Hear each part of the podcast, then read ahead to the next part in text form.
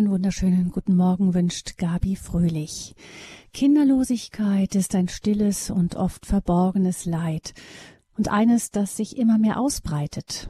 Woran es liegt, dass Paare immer öfter keine Kinder bekommen können, hat sicher viele Gründe. Dass Frauen im Schnitt immer älter sind, wenn sie heiraten und Kinder bekommen möchten, ist sicher einer davon. Aber es betrifft auch junge Paare. Was auch immer die Gründe sind, es ist für die Betroffenen meist ein langer und schmerzhafter Weg mit vielen Höhen und Tiefen, oft zwischen Hoffen, Bangen und Enttäuschung, von dem Traum eigener Kinder Abschied zu nehmen. Lebenslinien, wenn das ersehnte Baby nicht kommt, auch mein Kinderwunsch blieb unerfüllt.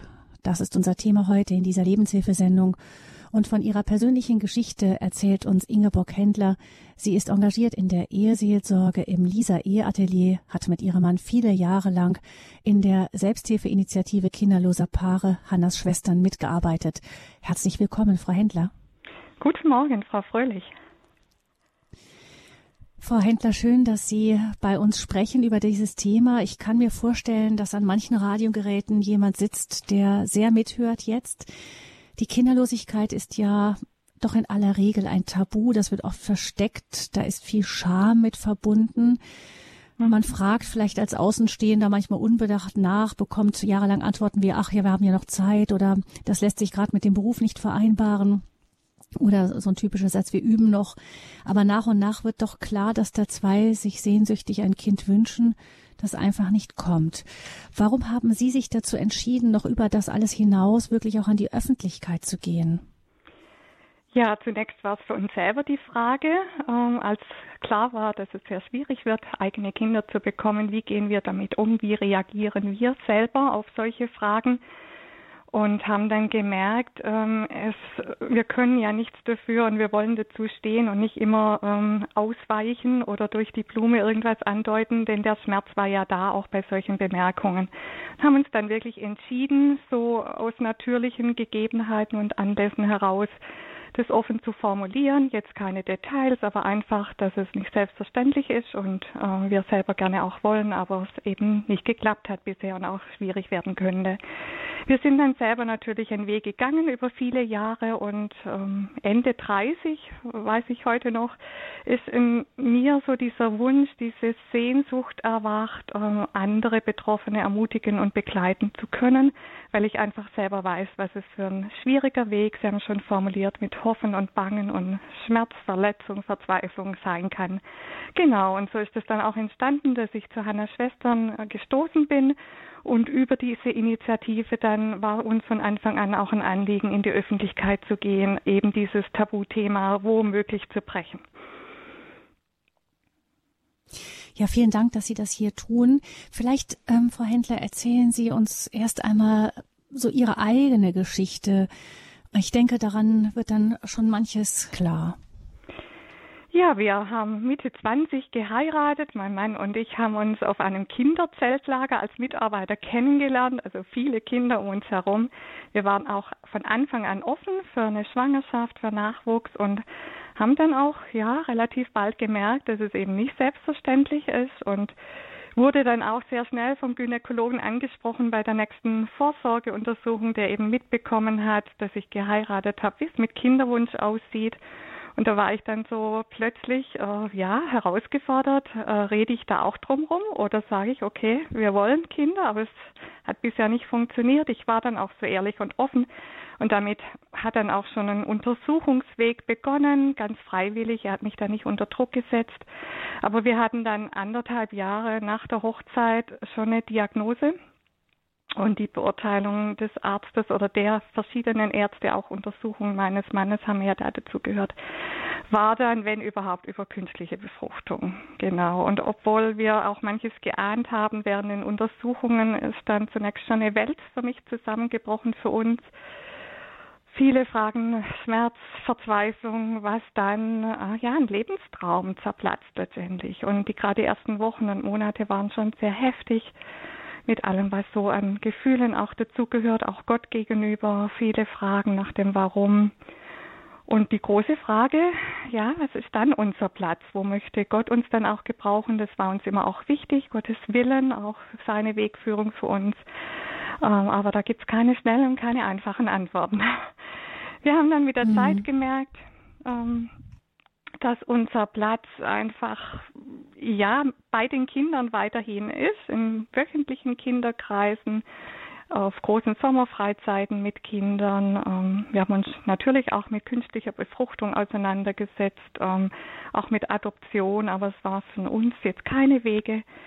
Ja, und nach über 20 Jahren, ich erzähle es jetzt einfach so grob, über 20 Jahren mhm, Kinderarbeit ging unser Weg weiter in die Seelsorge und eben auch Seelsorgebegleitung von Betroffenen, aber auch von Ehepaaren.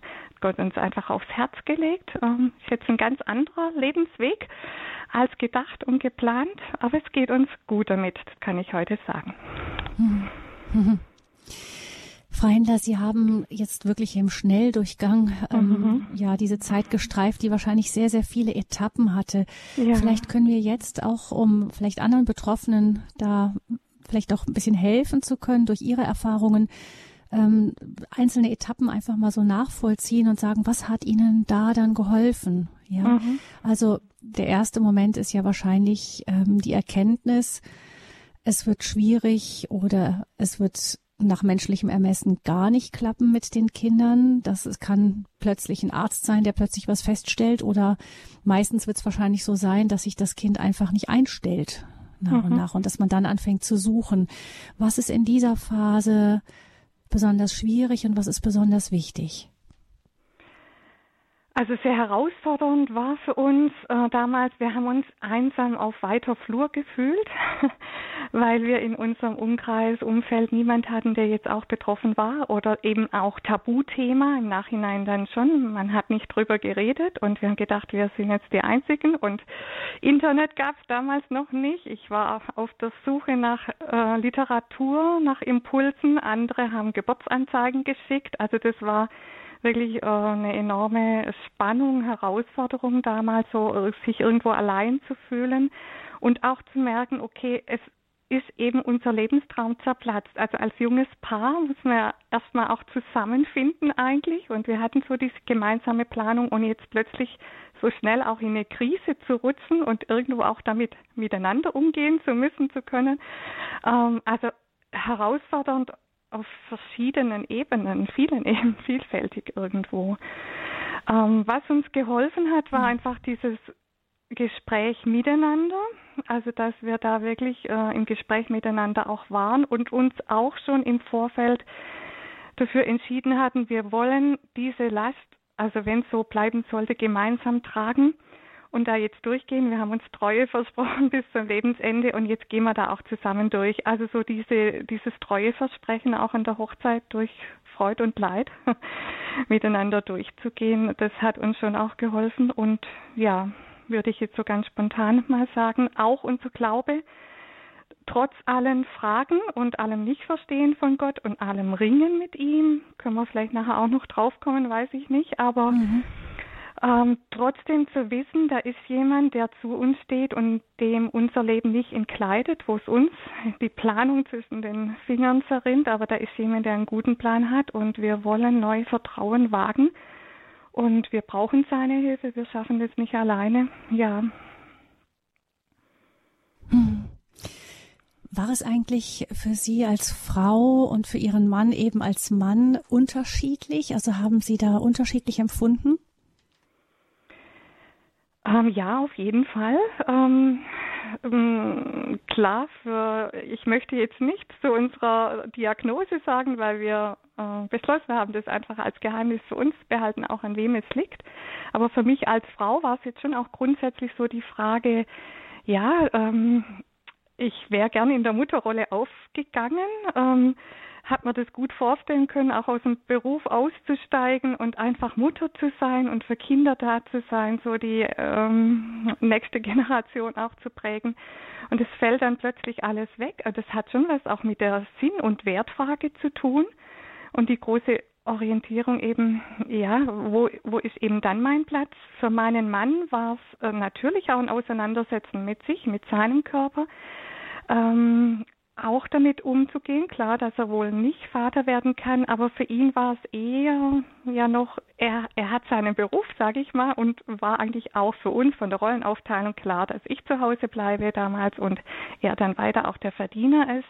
Also ich habe immer wieder den Eindruck, für uns Frauen geht es noch mal tiefer auch, was die Identität und den Selbstwert angeht. Wobei Männer auch leiden, auch mein Mann, aber eher still und viel mit sich selber ausmachend. Wir Frauen, auch ich, sehnen uns eher nach Austausch, brauchen ihn, suchen ihn. Ja. Hm. Sie haben gesagt, Sie haben sich entschieden, für sich zu behalten, was die Diagnose war. Mhm. Grundsätzlich aber die Frage doch, macht es einen Unterschied, ob man selber, also ob es derjenige ist, an dem es liegt oder ob es der andere ist. Ich kann mir vorstellen, dass da auch die, der Weg der Annahme nochmal ein anderer ist. Ja, auf jeden Fall. Also es ist ein Weg mit sich selber, ähm, was, wenn man jetzt selber der Verursacher ist oder der Schuldige, ich mache das mal in Anführungsstrichen, Schuldige, ja, man mhm. kann ja auch nichts mhm. dafür, aber ähm, da auch in der Selbstannahme und für den Partner, der eventuell nicht betroffen ist, oft sind es ja auch beide, ähm, ja, es ist eine ganz neue Annahme des Partners. Ähm, ich sag mal so, wie er ist und nicht wie ich ihn gerne hätte, auch mit diesem Mangel oder mit dieser Einschränkung des Körpers.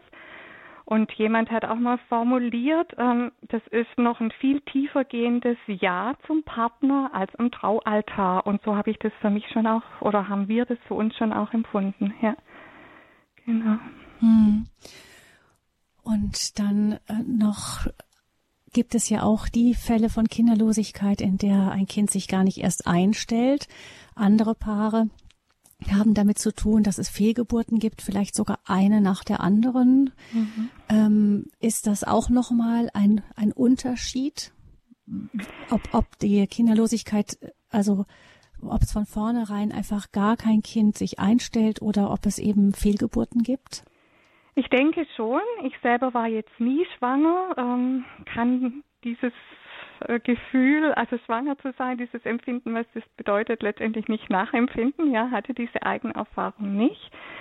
Ähm, bei Fehlgeburten, also ich kann das auch nur, wie ich es mir vorstelle oder jetzt auch in der Begleitung von betroffenen Frauen erlebt habe, ähm, ist es nochmal mehr dieses Hoffen und Bangen. Es hat ja schon mal geklappt, ähm, aber dann wieder dieses Empfangen dürfen und wieder loslassen müssen. Ich selber stelle mir das noch schmerzhafter oder schwieriger vor, aber jeder Weg ist anders und jeder muss letztendlich mit seiner Not, mit seinem Schmerz dann auch einen Weg finden. Ich möchte es jetzt nicht bewerten, was jetzt leichter oder schwerer ist. Ähm, es sind unterschiedliche Herausforderungen nochmal. Ja. Hm. Sie haben auch in einem Buch geschrieben, keine Kinder heißt das, Fragezeichen, ungewollt kinderlos, Erfahrungen und Denkanstöße, da sind ganz viele persönliche, sehr persönliche Zeugnisse auch drin, ähm, unter einem Synonym oft auch, da ist auch ihre Geschichte irgendwo mit mhm. drin. Und eine Frau, ähm, das hat mich doch auch sehr berührt, hat so auch richtig nach ähm, so wie ein Tagebuchauszüge hat sie da abgedruckt, auch mit in diesem Buch. Und sie schreibt dann irgendwo, und das zeigt ja auch das, was für welche Herausforderung eine Ehe gestellt ist. Ich zitiere da jetzt einfach mal draus. Ähm, ich wusste, dass irgendwann die Trauer kommt und die Hoffnung geht. Seit fast drei Jahren warten wir auf Kinder. Heute nahm ich die Postkarte mit meinem Lieblingskinderfoto von der Pinnwand. Sie liegt zerrissen vor mir. Es tut mir so weh, das zerrissene Kindergesicht zu sehen. Es ist nicht nur die Karte, die zerrissen ist. Ich möchte mich bei meinem Mann ausweinen. Er versucht mir mit verschiedenen Argumenten Hoffnung auf ein Kind zu machen. Ich will aber gar nichts hören von Hoffnung. Er weiß nicht, wie er mit mir umgehen soll. Seine Hilflosigkeit macht ihm, glaube ich, mehr zu schaffen als die Trauer um die Kinderlosigkeit. Er versteht mich und meine Gefühle nicht wirklich. Dementsprechend schwer fällt es mir, ihm davon zu erzählen. Ich bin unendlich müde und traurig. Also auch eine Zerreißprobe teilweise für die Ehepaare? Auf jeden Fall, ja. Und es sind nicht wenige Ehen, die daran auch scheitern. Ähm, also ich habe es für mich auch so formuliert, entweder wird diese Krise zum Kit, ähm, also ist vielleicht zu oberflächlich formuliert, aber schweißt zusammen oder zum Keil äh, letztendlich bis zur Trennung. Ja. Also gerade in diesem unterschiedlichen Umgang damit. Auch im Unterschiedlichen weit gehen können, was die Grenzen betrifft, äh, welche Möglichkeiten es dann eben auch gibt. Wo hat der eine hat eine frühere Grenze, kann sich vielleicht äh, künstliche Befruchtung nicht vorstellen, der andere möchte aber alles tun, ähm, was möglich ist, was auch an Angeboten da ist und nachher auch im, im Trauern, im Verarbeiten, im Neuorientieren, was dann, also sind äh, Riesenzerreißproben für eine Beziehung. Ja. Mhm. Vielleicht von Ihnen nochmal als Hilfestellung dann, wenn man in dieser Zerreißprobe steht. Ich habe aus dieser Geschichte eben herausgehört, was hätte diese Frau am besten von ihrem Mann bekommen können. Offensichtlich hat er versucht, das, was ein Mann wahrscheinlich instinktiv tun wird, zu versuchen, irgendwie etwas zu tun, mhm. um ihr die Trauer nehmen zu können. Und mhm. wahrscheinlich ist dann der große Frust auch, ich kann nichts tun. Was kann man einem Mann da sagen? Ja, wir Frauen brauchen eigentlich dann keine Lösungen, Lösungsvorschläge, gar nicht unbedingt diese Aktivität im Tun, einfach dieses Zuhören, Dasein, vielleicht immer wieder das Gleiche zu hören, auszuhalten, was von uns Frauen kommt.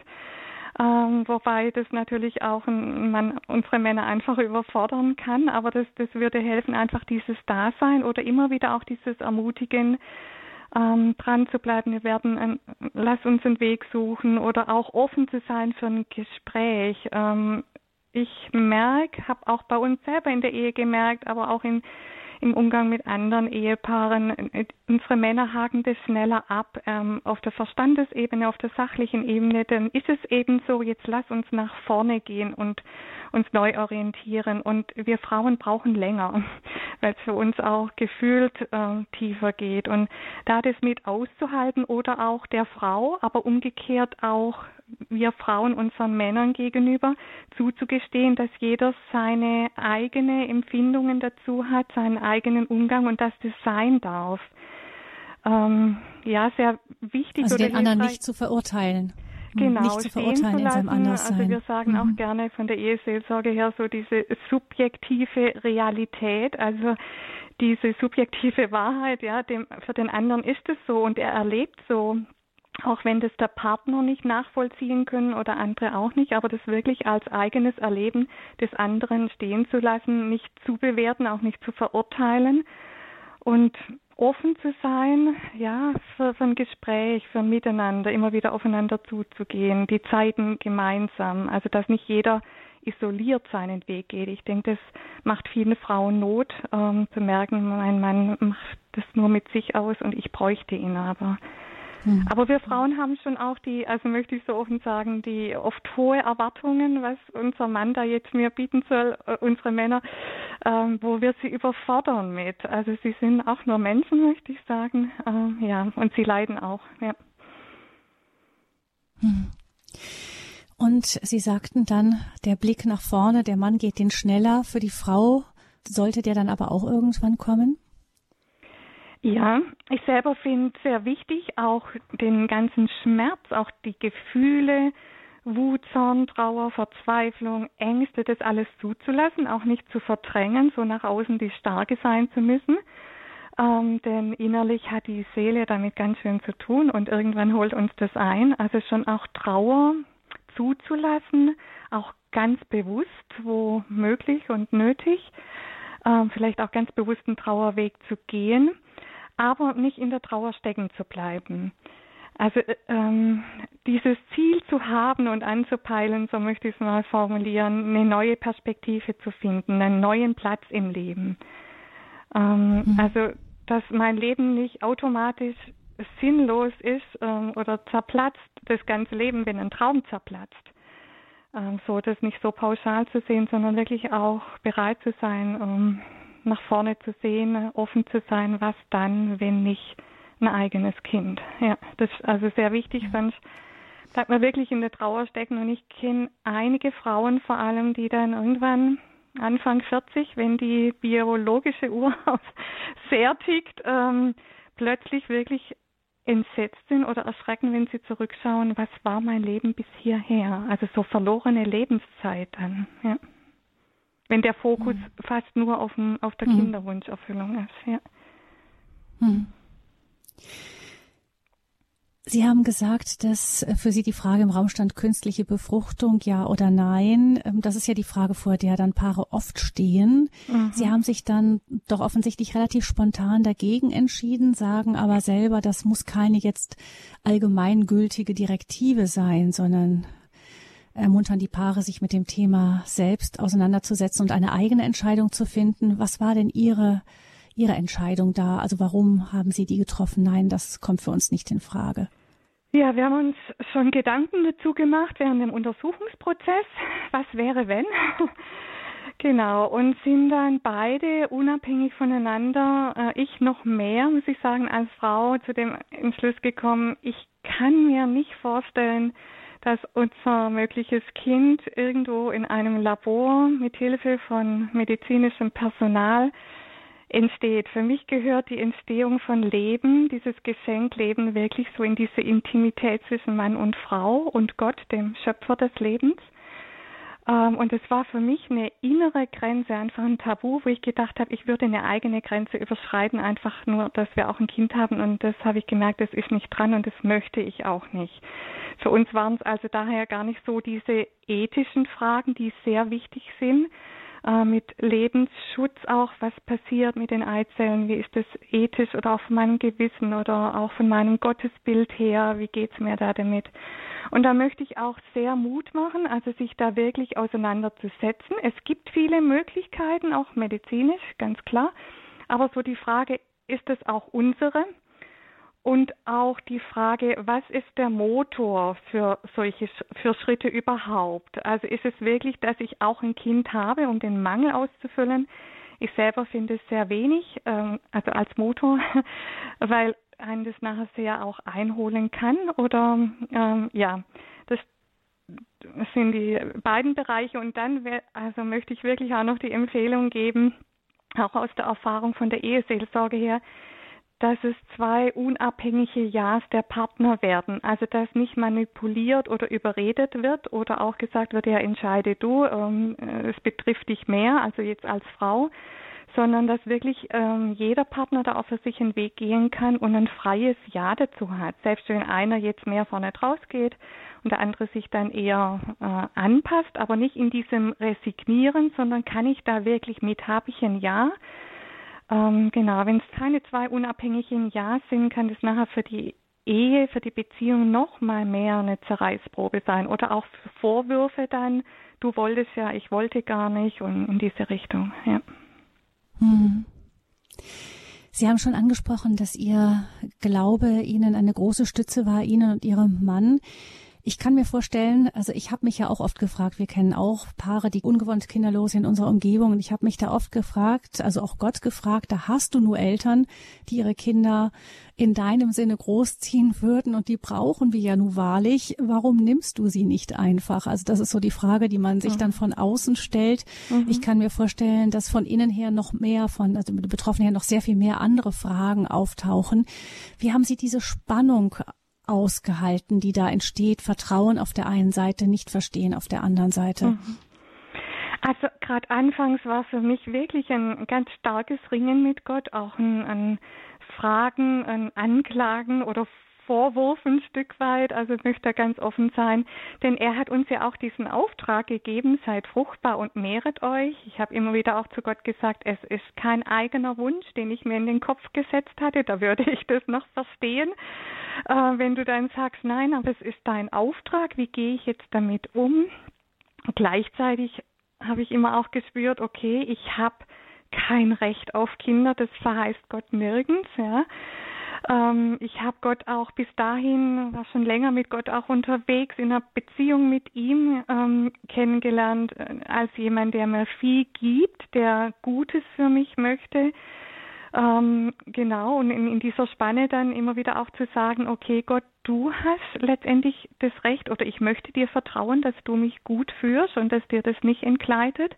Aber es geht nicht automatisch und es ist wirklich so ein Ringen mit Gott gewesen. Und ganz ehrlich, ich habe mich anfangs auch wirklich so gefühlt, ein Stück wie Jesus im Garten Gethsemane, obwohl man das nicht vergleichen kann. Da ging es um viel, viel mehr, um unsere Erlösung. Aber dieses Ringen, Herr, dein Wille geschehe. Also nicht mein, sondern deiner geschieht. Also wenn es möglich ist, dann lass diesen Kelch der Kinderlosigkeit an mir vorübergehen. Aber dieses Durchringen, also das habe ich wirklich existenziell durchgerungen. Aber es war mir wichtig, weil ich einfach mein Leben weiter mit Gott auch leben wollte und neu Vertrauen wagen wollte. Das heißt nicht, dass dann alles gut war, aber das war so ein neues Fundament für mich. Dein Wille soll geschehen. Und zusätzlich auch nochmal unser Trautext, den wir uns selber ausgesucht haben, wo es einfach heißt, meine Hilfe kommt vom Herrn. Der Himmel und Erde gemacht hat, der das Leben geschaffen hat. Und er wird uns nicht im Stich lassen. Und darauf möchte ich mich auch beruhen. Ich verstehe Gott nicht, weiß auch um keine Antwort und mein, also warum er uns jetzt so führt. Ähm, das ist oft so im Leben, ja. Und ähm, ja, mir wurde so ein Zitat auch über die Jahre wichtig. Gott sucht Menschen, die ihm vertrauen, auch wenn sie vieles nicht verstehen. Und da gehört einfach diese Wegführung auch dazu, ja. Hm. Ähm, in dem Buch, wo viele persönliche Berichte drinstehen, das Buch heißt Keine Kinder, Fragezeichen, ungewollt, kinderlos, Erfahrungen und Denkanstöße. Die Herausgeberinnen sind Maria Rosner und Ann-Kathrin Braun. In diesem Buch kommt immer wieder ähm, doch dieses Leid auch der Betroffenen wenn die Umwelt mit ihnen nicht gut umgeht. Also immer mhm. wieder so, ja, so Sprüche wie, ihr müsst mehr beten. Und in Glaubenskreisen, wenn ihr nur genug betet, dann, dann wird doch schon der Herr ein Kind schenken und so. Also es gibt Dinge, die, die mal, die gemacht werden, offensichtlich von der Umwelt, die das Leid der Betroffenen überhaupt nicht erleichtern, sondern im Gegenteil sehr vergrößern noch oder in dem Moment mhm. einfach gar nicht hilfreich sind. Können Sie uns vielleicht sagen, so ein, ein Knigge vielleicht für die Außenstehenden, für die umgehen, die eben Betroffene kennen, die einfach ungewollt kinderlos sind. Was muss man unbedingt vermeiden und was hilft? Ja, also so billiger Trost oder einfach Ratschläge, macht es so oder ich habe diese Erfahrung gemacht, bei anderen hat es auch geklappt. Also diese alle weglassen, das hilft gar nicht, selbst wenn manches auch Wahrheit ist, ja. Ähm, ich würde sagen, möglichst viel Einfühlungsvermögen und einfach eine sensible Haltung auch in Begegnungen, in Gesprächen, wenn eine Beziehung von Vertrauen geprägt ist, wirklich auch den Mut zu haben, nachzufragen, äh, was ist euch eine Hilfe, was nicht, kann ich das oder wie geht's dir an diesem Punkt, möchtest du darüber reden, nicht einfach mit der Tür ins Haus fallen und eher auch die, die eigene Unsicherheit, das merke ich immer wieder auch in Gesprächen mit meinen, in meinem Umfeld, ähm, ja, wirklich zum, zum Thema zu machen und nicht aus Angst, jetzt etwas Falsches zu sagen, den Umgang meiden. Das macht uns Betroffenen viel aus, wenn man so den Eindruck hat, es ist so eine Mauer, es ist gar kein Thema. Die anderen wissen es vielleicht, wissen es vielleicht auch nicht. Genau. Und auch in Gesprächen mhm. Vielleicht bewusst darauf zu achten, dass es nicht nur um Kinder und Familie geht. Ähm, das sind natürlich ganz prägende Themen für Ehepaare, die Kinder haben, keine Frage, aber es gibt auch noch andere Themen. Wir kommen uns da sehr außen vor, vor können nicht mitreden, so also als Außenseiter, Außenstehender. Das Gebet für ein Paar und vielleicht auch diese Entscheidungen des Paares, wenn man das dann auch mitbekommt, ähm, nicht unbedingt bewerten, sondern einfach ja, mittragen. Denn jedes Paar muss wirklich seinen eigenen Weg gehen. Äh, und wenn man dann noch so Bewertungen beurteilen kriegt, was vielleicht richtig oder falsch ist, das hilft alles nicht. Ja, so auf die Schnelle. Ich finde es schwierig mhm. jetzt so, Knicke jetzt mhm. wirklich, kommt immer auch auf die Situation ja. des Paar an. Und ich möchte auch sagen, von Seiten von uns Betroffenen, es ist auch nicht ganz so einfach mit uns umzugehen, weil je nachdem, wo wir stehen, entweder es tut mir gut, dass jemand nachfragt oder es ist genau der falsche Zeitpunkt, wo es wie so ein Pfeil ist, mitten ins Herz, selbst wenn es eine sensible Frage ist und ich reagiere dann auch. Oh, sehr emotional, sehr verletzt. Ähm, also da einfach viel Verständnis auch füreinander zu haben. Genau. Mhm. Und eine Ermutigung an uns ich, Betroffenen möchte ich noch anfügen äh, wirklich auch den Mut zu haben, dazu zu stehen und zu outen, selbst wenn es verletzlich macht. Aber es kann uns Betroffenen helfen, das ein bisschen zu lenken. Ich kann es dann ansprechen, wenn ich die Kraft und den Schutz dazu habe und werde nicht wie von einer Lawine überrollt, wenn mich jemand anspricht. Ähm, da kann ich selber ein bisschen steuern, ja, jetzt habe ich die Kraft oder jetzt fühle ich mich sicher oder habe das Vertrauen auch, da spreche ich es an. Und die Rückmeldung von unserem Umfeld, denen wir es gesagt haben, war fast durchweg positiv in dem Sinn, sie sind dankbar, dass wir das gesagt haben. Sie waren selber unsicher. Es hilft ihnen, mit uns umzugehen und umgekehrt auch ja, mhm. soweit. Nochmal eine spezielle Situation ist ja, wenn man vielleicht befreundet ist und ähm, in einer ähnlichen Lebenslage ist und dann selber Kinder bekommt und weiß, mhm. die Freundin, der Freund ist kinderlos. Äh, mhm. da, das kenne ich aus persönlicher Erfahrung auch, dass man fast ein wenig Schuldgefühle hat und gar nicht so ja. richtig weiß, damit umgehen. Kann man die Freude teilen? Kann man es ja. nicht? Kann man die Freundin vielleicht mit einbinden irgendwie? Ja. Hilft es oder ist es eher schmerzlich? Mhm. Also das ist auch oft ein großer Unsicherheitsfaktor, wenn man Außenstehender ist. Genau, also womöglich würde ich wirklich dazu ermutigen, genau diese Unsicherheit auch zu formulieren. Das beschäftigt mich. Ich weiß nicht, wie es dir geht. Ähm, ich bin jetzt schon wieder schwanger. Ähm, ja, sag mir, wo du nichts davon hören kannst, wo du Abstand vielleicht sogar von mir brauchst, wo es dir gut tut. Ähm, ja, möglichst offen im, im, geschützten Raum. Das ist natürlich nicht in allen Beziehungen so möglich. Ähm, ja. Also die, genau, die möglichst die Offenheit, das Vertrauen mhm. in ein gutes Gespräch mhm. hilft am ersten weiter. Sie sind, Sie haben sieben Patenkinder, haben Sie gesagt. Ähm, wir haben persönlich auch Paten, die mhm. kinderlos sind. Und ich muss sagen, es sind geniale Paten für unsere Kinder, weil die dann mal Einzelkind sein können, wenn sie die besuchen. Mhm. Genau. Es tut Ihnen gut, einfach dann zum Mittelpunkt zu stehen. Und es tut uns als Betroffenen gut. Ich sage jetzt einfach, wie wir es erfahren haben. Einfach auch dieses junge Leben um uns herum zu haben, dieses Kindliche, dieses Unbekümmerte, ähm, was uns im Ernst des Lebens dann leicht verloren geht und einfach auch ihnen Liebe weitergeben zu können, sie auch mütterlich, väterlich, geistlich prägen zu dürfen. Also ja, ist für uns auch ein Geschenk. Ja. Mhm. Die Kinderlosigkeit steht im Mittelpunkt dieser Lebenshilfesendung bei Radio Horeb, wenn das ersehnte Baby nicht kommt.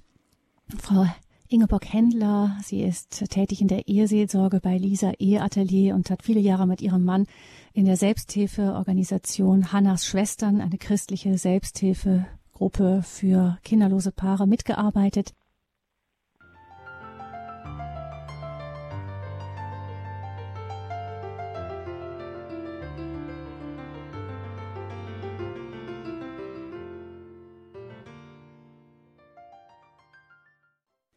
Lebenslinien, wenn das ersehnte Baby nicht kommt, auch mein Kinderwunsch blieb unerfüllt.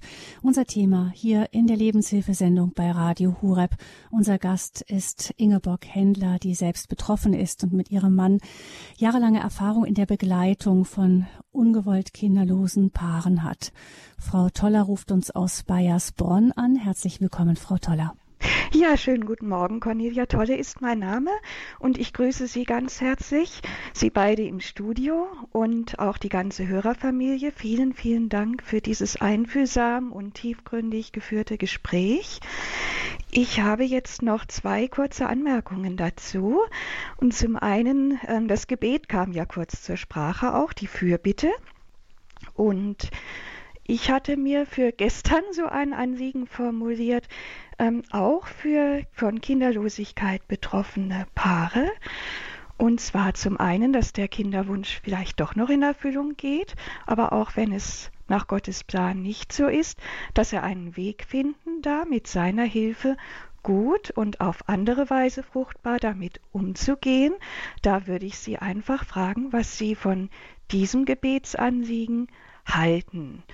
Und zum Zweiten möchte ich mich noch beziehen auf einen Vortrag, der letzte Woche in ihrem Programm lief, von der Margarete Dennenmoser. Und sie hat für kinderlose Frauen, und ähm, das spreche ich jetzt aus eigener Erfahrung, dass es auch wirklich, wie Sie ansprachen, ja auch so ein bisschen eine Frage der Identität auch ist, ähm, sich selber als kinderlose Frau dann zu bezeichnen. Sie hatte einen ganz wundervollen Begriff, wenn ich mich da richtig erinnere. Sie hat von mütterlichen Frauen gesprochen. Mhm. Mütter und mütterliche Frauen. Und das muss ich sagen, das hat mir selber unendlich geholfen. Vielen mhm. Dank Ihnen. Ja, zu Ihrer ähm, ersten Frage zum Gebet auch. Ähm, also ich kann das nur bestätigen. Eine, äh, ja, diese Möglichkeit haben wir auch. Gott lädt uns ja auch ein, darum zu bitten. Und ich habe das wirklich über viele Jahre auch mit meinem Mann zusammen gelebt. Auf der einen Seite Gott dieses Wunder zuzutrauen, äh, entgegen aller ärztlichen Diagnosen. Gott ist größer und er kann ein Kind schenken, auch wenn das menschlich gesehen unmöglich ist. Er hat es in der Bibel mehrfach getan. Und Gott da wirklich auch konkret ähm, drum zu bitten, ähm, dass er uns ja dieses Kind schenkt, dass er Leben möglich macht, aber gleichzeitig eben auch offen zu sein, ähm, sich anders, ja, sich diesen anderen Plan Gottes zu zeigen, wenn dieser in seinem Willen sein soll. Und ich habe für mich immer so äh, formuliert, dass es eine Riesenbanne und Spannung ist, aber die war gut auszuhalten, ähm, eben in diesem Vertrauen, dass es gut sein wird, so wie es Gott macht, in diesem immer wieder dieses Vertrauen einüben.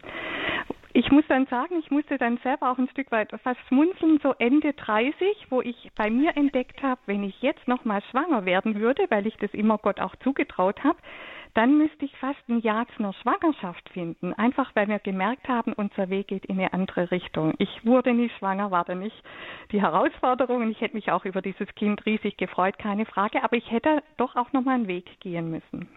Mhm. Aber auf jeden Fall Gebet, Gebetsmacht. Gott kann und möchte auch gebeten werden. Ja. Und zum Zweiten, ähm, ja, das geht für mich in diese Richtung, was ist Fruchtbarkeit? Also Fruchtbarkeit im Sinne Gottes auch. Und da haben wir Frauen ohne eigene Kinder wirklich auch andere Möglichkeiten, unsere mütterlichen Gaben, um die es ja auch geht, die auch Gott in uns hineingelegt hat, eben an andere Menschen, andere Kinder, andere Menschen, Erwachsenen, je nachdem auch weiterzugeben. Und äh, ich kann das nur bestätigen, auch über die Kinderarbeit, Freizeitarbeit, wie viel Liebe ich da auch an Kinder weitergeben konnte oder an Jugendliche und wie viel auch zurückkam. Äh, also ich habe da ganz oft mein mütterliches Herz schlagen hören, wenn ich äh, solche Kinder begleitet habe und äh, ja. Vielen, vielen Dank. Ja. Und auch noch Dank. für den Impuls von äh, Jesus am Ölberg. Das ist auch für mich eine ganz wichtige Anregung, nochmal das mit in die Betrachtung und ins Gebet zu nehmen. Also vergelt's Gott Ihnen beiden mhm. und an die Dankeschön. ganze Hörerfamilie. Mhm. Wiederhören. Danke. Wiederhören. Dankeschön, Frau Tolle. Vielleicht noch im Anschluss an Frau Tolle eine kurze Frage. Ähm, Sie haben eben angedeutet, ähm, Frau Händler, dass ähm, man in ja, wenn man mit anderen jungen Familien, man ist ja dann oft mit Gleichaltrigen befreundet und die haben dann eben auch kleine Kinder, oft, oft so monothematisch eben Kinderthemen angesprochen werden und dass das auch mühsam sein kann für Paare, die eben keine Kinder haben. Ähm, ich habe mich da aber auch gefragt, ist das nicht auch gerade das dann vielleicht eine ganz genaue Situation, in der man sehen kann, dass auch kinderlose Paare auch den Paaren mit Kindern durchaus helfen können, nicht nur konkret und praktisch durch Unterstützung, sondern einfach auch aus diesem monothematischen rauszufinden und ihre Paarbeziehung wieder in den Blick zu nehmen. Auf jeden Fall, weil sich eben viel um Kinder dreht ähm, und die Ehebeziehung dann ganz leicht auch aus dem Blick verloren wird. Klar, in der Kleinkindphase ist es auch nicht einfach. Ähm, ja, da können wir auf jeden Fall auch Hilfe sein, sag ich mal. Ähm, und auch da habe ich für mich gemerkt, wenn ich jetzt auch wieder persönlich werde, ähm, die Frage ist ja, inwiefern können wir solche Freundschaften aufrechterhalten? Viele gehen wirklich auseinander, weil die Lebensführungen so unterschiedlich sind, weil man nicht recht weiß, wie miteinander umgehen. Ähm, ich habe es einer Freundin gegenüber auch ganz bewusst angesprochen, du mir wäre eine Freundschaft schon wichtig weiter und sie hat es auch formuliert, lass uns gucken, wie wir damit umgehen können. Also ähm, trotz Kleinkindern, trotz Gebundensein, trotz vieler Thematik, aber und wir haben dann mittags uns mit den Kindern beschäftigt und wenn sie im Bett waren, haben wir abends Zeit für uns gehabt und über andere Lebensthemen, wie es uns persönlich geht, äh, geistliche Dinge austauschen zu können. Aber es war auch so ein bewusstes Gestalten, ja.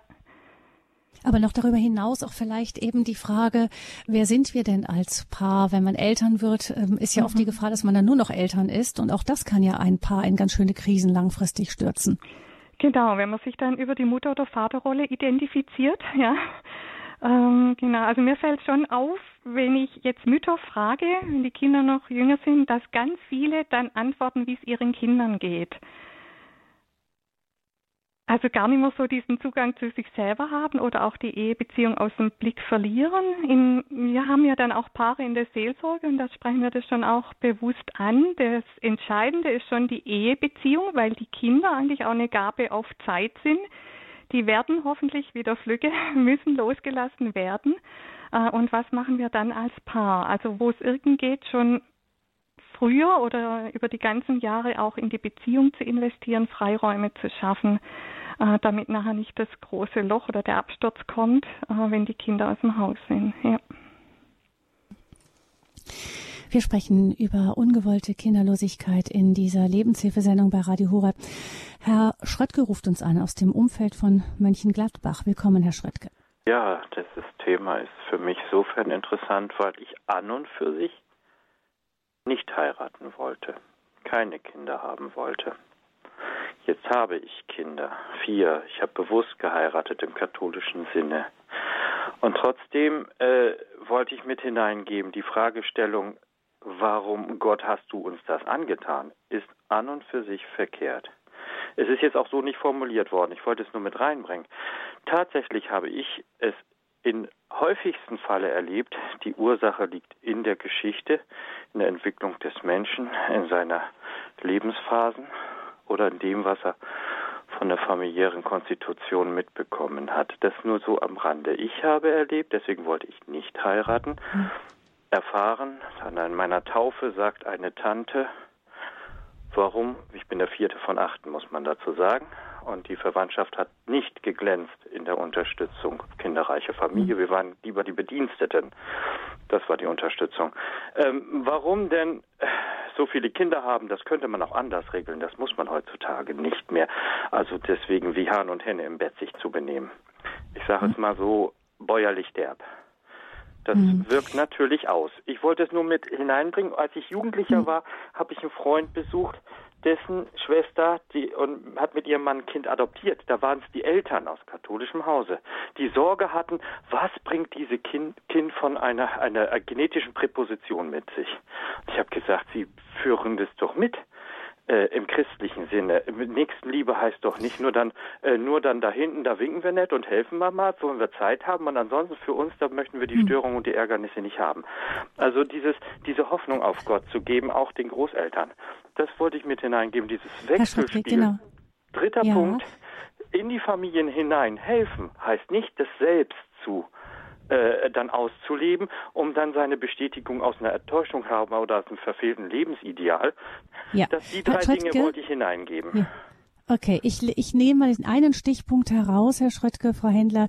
Ähm, genau, der, der erste Stichpunkt. Wie ist das mit, kann man Gott ähm, die Schuld geben? Ähm, wie, wie hängt das Ihrer Ansicht nach zusammen? Eben auch das Natürliche, was wir als, als genetische Disposition mitbringen, vielleicht auch was an Umweltschäden da ist, da wird ja auch immer noch drüber diskutiert mhm. oder ähnliches. Ähm, wie steht es da mit der Verantwortung, sagen wir mal nicht Schuld, sondern Verantwortung auch Gottes dafür?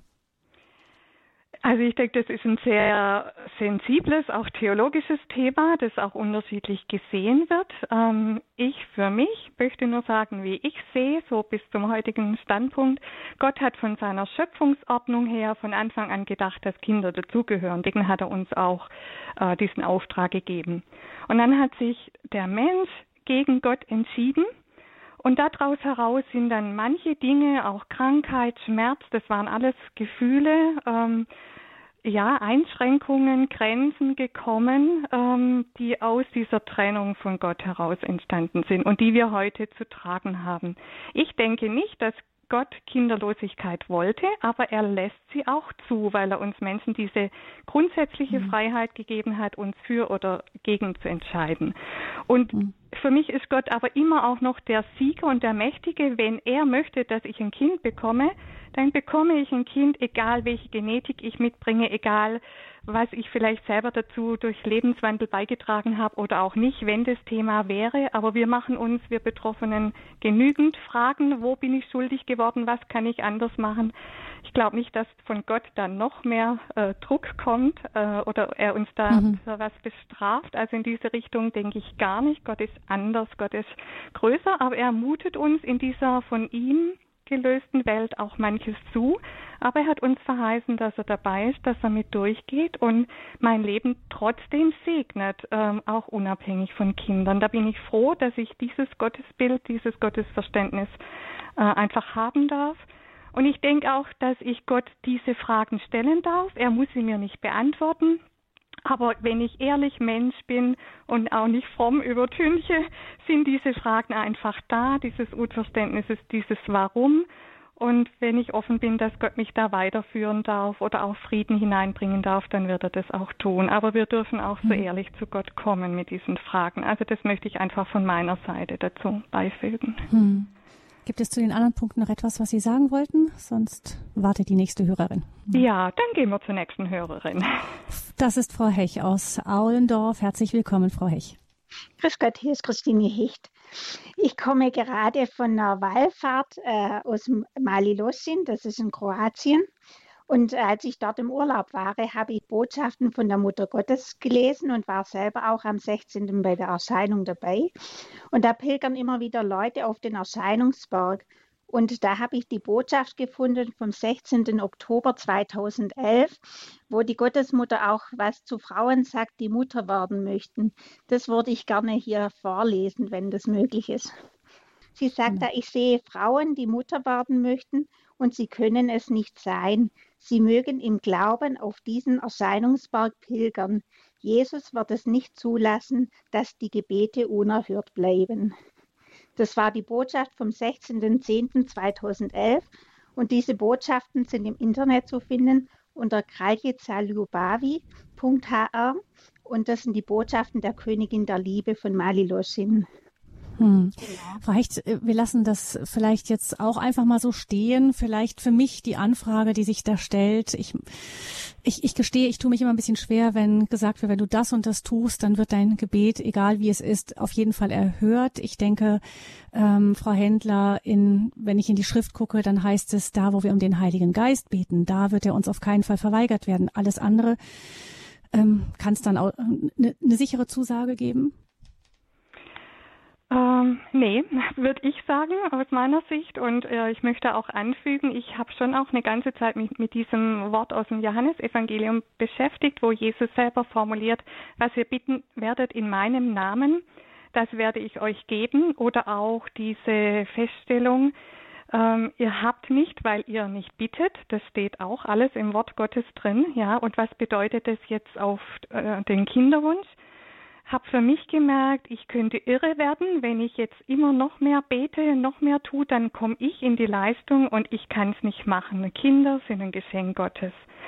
Und ich aus eben von meiner Gottesbeziehung her würde auch sagen, es ist unabhängig. Ich muss da nicht an einem bestimmten Platz, ja, um dann ein Kind zu bekommen. Dann wäre Gott ein Automat und von meiner Leistung, von meinem Beitrag abhängig. Klar, wir haben Verantwortung für unser Leben, auch für die Gestaltung, auch jetzt bezüglich Kinderwunsches, Lebensstil, was auch immer.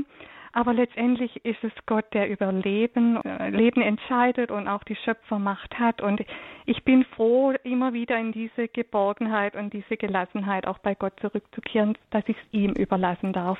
Bei mhm. allem Bitten und auch, ja, aber wir haben mir hilft da auch ein Zitat von Dietrich Bonhoeffer, Gott erfüllt nicht alle unsere Wünsche, aber alle seine Verheißungen. Und da wirklich auch zu gucken, was hat Gott in seinem Wort verheißen und was denken wir auch, was eine Verheißung wäre. Aber das hat Gott nie so gesagt und zu seinen Verheißungen steht er. Hm dann überlassen wir das auch unseren Hörerinnen und Hörern. Es kann ja durchaus sein, dass irgendjemand sich jetzt tief angesprochen spürt und mhm. da eine Einladung äh, hört, einfach für sich persönlich diesen mhm. Weg zu gehen, sich aufzumachen. Es gibt ja auch zum Beispiel im Heiligen Land ähm, den, den Pilgerort, die Milchgrotte. Wenn man da reingeht, ähm, neben der Geburtskirche in Bethlehem, da sieht man tatsächlich also unendlich viele Bilder von kleinen Babys, die geboren wurden, nachdem mhm. Paare dorthin gepilgert waren. Sowas gibt es natürlich. Mhm. Aber eben das, was Sie, Frau Händler, sagen, halte ich auch für wesentlich, dass wir da nicht denken, wenn ich das tue, ähm, dann zwinge ich Gott geradezu dazu, ja. äh, mir ein Kind zu geben. Das, da kann ich es ja. dann in die Hand nehmen. Es ist immer die Einladung, da einem inneren Ruf zu folgen. Und manchmal lädt uns der Herr durchaus auch ein, ganz bestimmte Schritte zu tun, die auch ja, durchaus sehr, sehr konkret Fall. sein können. Genau. Mhm. Ja, Danke, Frau Hecht, für, dafür, dass Sie uns das vorgelesen haben. Und kommen wir nun zu Frau Schiffmacher, die uns aus Neutraubling bei Regensburg anruft. Frau Schiffmacher, ich grüße Sie. Ja, grüß Gott. Ich äh, wollte was sagen. Ja, ich versuche, ich habe zu viel, aber ich versuche kürzer. Ich habe eine große Familie, acht Enkel. Mein ganzes Leben habe ich verbracht mit Kindern, Kindergarten gearbeitet. Und meine die Kinder habe ich allein, drei allein erzogen. Mein Mann ist schon 37 Jahre unter Erde. Aber ich wollte was jetzt über Kinder. Weil ich habe gearbeitet und habe so eine Erfahrung gemacht. Es gibt Leid, welche die Kinder, sag mal so, nicht nur mögen überhaupt, so in der Richtung. Und mit Kindern arbeiten, dann habe ich die, wie gesagt, keine gute Erfahrung gemacht. Und ich denke oft, wenn man mit Kindern was tut und dann Kinder lieben, und mit Liebe kann man das weitergeben den anderen.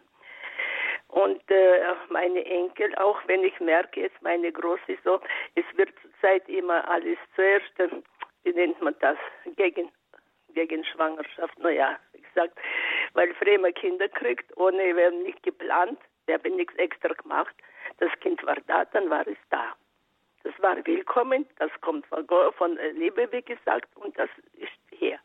So. Mhm. Und, äh, und jetzt, weil wegen dem es so viel Mittel dagegen die Verhütungsmittel gibt. Ja, ja, mhm. ja, ja, weil ich nicht so gut mit denen auskenne, sagen. Und dann finde ich das irgendwie und irgendwann kommt es nicht, wenn man will. Das ist ja kein äh, Küste, ich will oder nicht will, mhm. es ist Lebewesen. Und dann ja.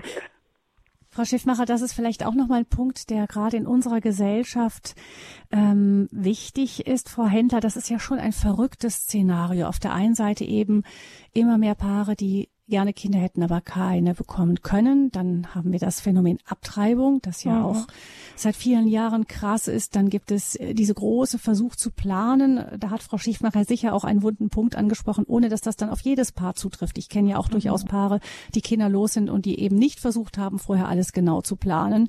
Also man kann das nicht eins zu eins dann sofort übertragen. Aber wenn man so das Gesamtszenario anguckt, das ist doch wahnsinnig an sich, oder? Ja, auf jeden Fall. Und ähm, ich habe äh, ja für mich oft so diesen Schrei der Ungerechtigkeit auch an Gott gerichtet. Also auch wenn ich von Abtreibungen höre, von Misshandlungen von Kindern. Ähm, und ich gedacht habe, äh, ja, wir hätten Zeit und Kraft. Es ist diese Ungerechtigkeit auf dieser Erde, die wir auch ein Stück, denke ich, aushalten müssen.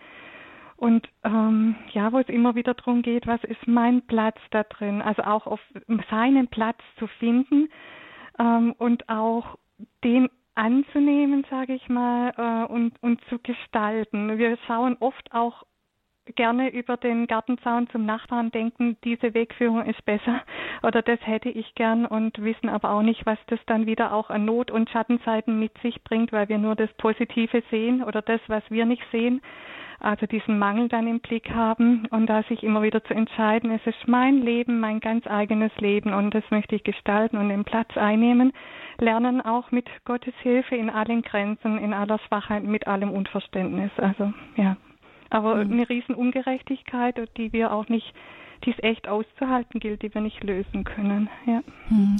Vielleicht auch irgendwo, wenn ich Ihnen zuhöre, so ein, ein ein, ein Mitleiden auch an der Schuld der Welt irgendwo. Mhm, nicht man, mhm. man wird da ja noch mal ganz, ganz anders sensibel wahrscheinlich, ja. wenn man in ihrer Lage ist für diese ganzen Themen, gerade Abtreibung und so, ja. dass ich mir manchmal denke, da, wenn ich das dann sehe, denke ich, da ist ein Herz, das weint mit Gott Vater, mhm. mit über all diese mhm. Kinder, die verloren gehen. Vielleicht auch ein Teil der Berufung? Ja, also wir merken schon, auch Gespräche unter Betroffenen oder aus der Betroffenheit heraus gehen meistens viel tiefer, haben einen anderen Tiefgang. Wir haben einen anderen Blick aufs Leben, ähm, können vieles auch gar nicht mehr so oberflächlich sehen, einfach durch diese Krise, durch diese Not, durch diesen Schmerz, den man auch durchleben muss und haben dann auch schon einen anderen Blick auf die Not allgemein oder auch die Not des anderen. Also äh, kann ich jetzt aus eigener Erfahrung wirklich auch so bestätigen. Ja. ja. Hm, dann geht es dann immer raus von der Position aus, in der man ist, eben in mhm. diese, diese wirklich verrückte und zerrissene Welt, die gerade ja im Thema Leben, Beginn ja. des Lebens, Lebensschutz, da, da liegt es ja so deutlich vor uns, nicht? Diese genau. zerrissene Welt, Gott aus der Lage, in der man ist, immer wieder Gott zuzuwenden. Ja, ja. Hm. Danke, Frau Schiffmacher, dass Sie dieses Thema angesprochen haben. Ähm, vielleicht noch zum Schluss dieser Sendung, ähm, Frau Händler, wenn man jetzt Hilfe sucht. Ähm, Sie haben dann ziemlich bald auch mit Ihrem Mann Hilfe gesucht bei der Organisation Hannas Schwestern. Vielleicht sagen Sie uns noch mal ganz kurz, wie wird da gearbeitet? Mhm. Hannas Schwestern ist eine Initiative, äh, ursprünglich mal von zwei Frauen, betroffenen Frauen für Frauen, hat sich dann ausgeweitet für Ehepaare. Es ist hauptsächlich ein Internetforum, wo man sich registrieren lässt als Betroffener, also nur Betroffene und dann wirklich auch einen internen, sehr offenen Austausch haben kann zu unterschiedlichsten Themen. Man beteiligt sich da selber, also kann Fragen stellen, wie seid ihr damit umgegangen, betet für mich, ich habe diese Erfahrung gemacht, schrecklich, ähm, was wäre, ja, was habt ihr als Hilfe erlebt, wirklich auch in den Austausch zu kommen mit anderen Betroffenen. Dann bieten wir aber auch ähm, oder Hannas Schwestern seelsorgerliche Begleitung an per Mail, per Telefon oder vor Ort, wenn das regional eben möglich ist. Auch Wochenendangebote für Ehepaare oder ähm, Oasentreffen nennt es äh, Hannas Schwestern für Frauen, offener Treff, drei bis viermal im Jahr, wo man einfach dazustoßen kann und austauschen kann, Anteil nehmen, füreinander einstehen, einander ermutigen kann. Ja. Hm. Das ist ein Hinweis. Der andere eben, wenn die Ehe dann in die Krise gerät, kann man sich dann an die Lisa Eheatelier wenden, wo Sie in der Eheseelsorge mit mhm. Ihrem Mann auch tätig sind.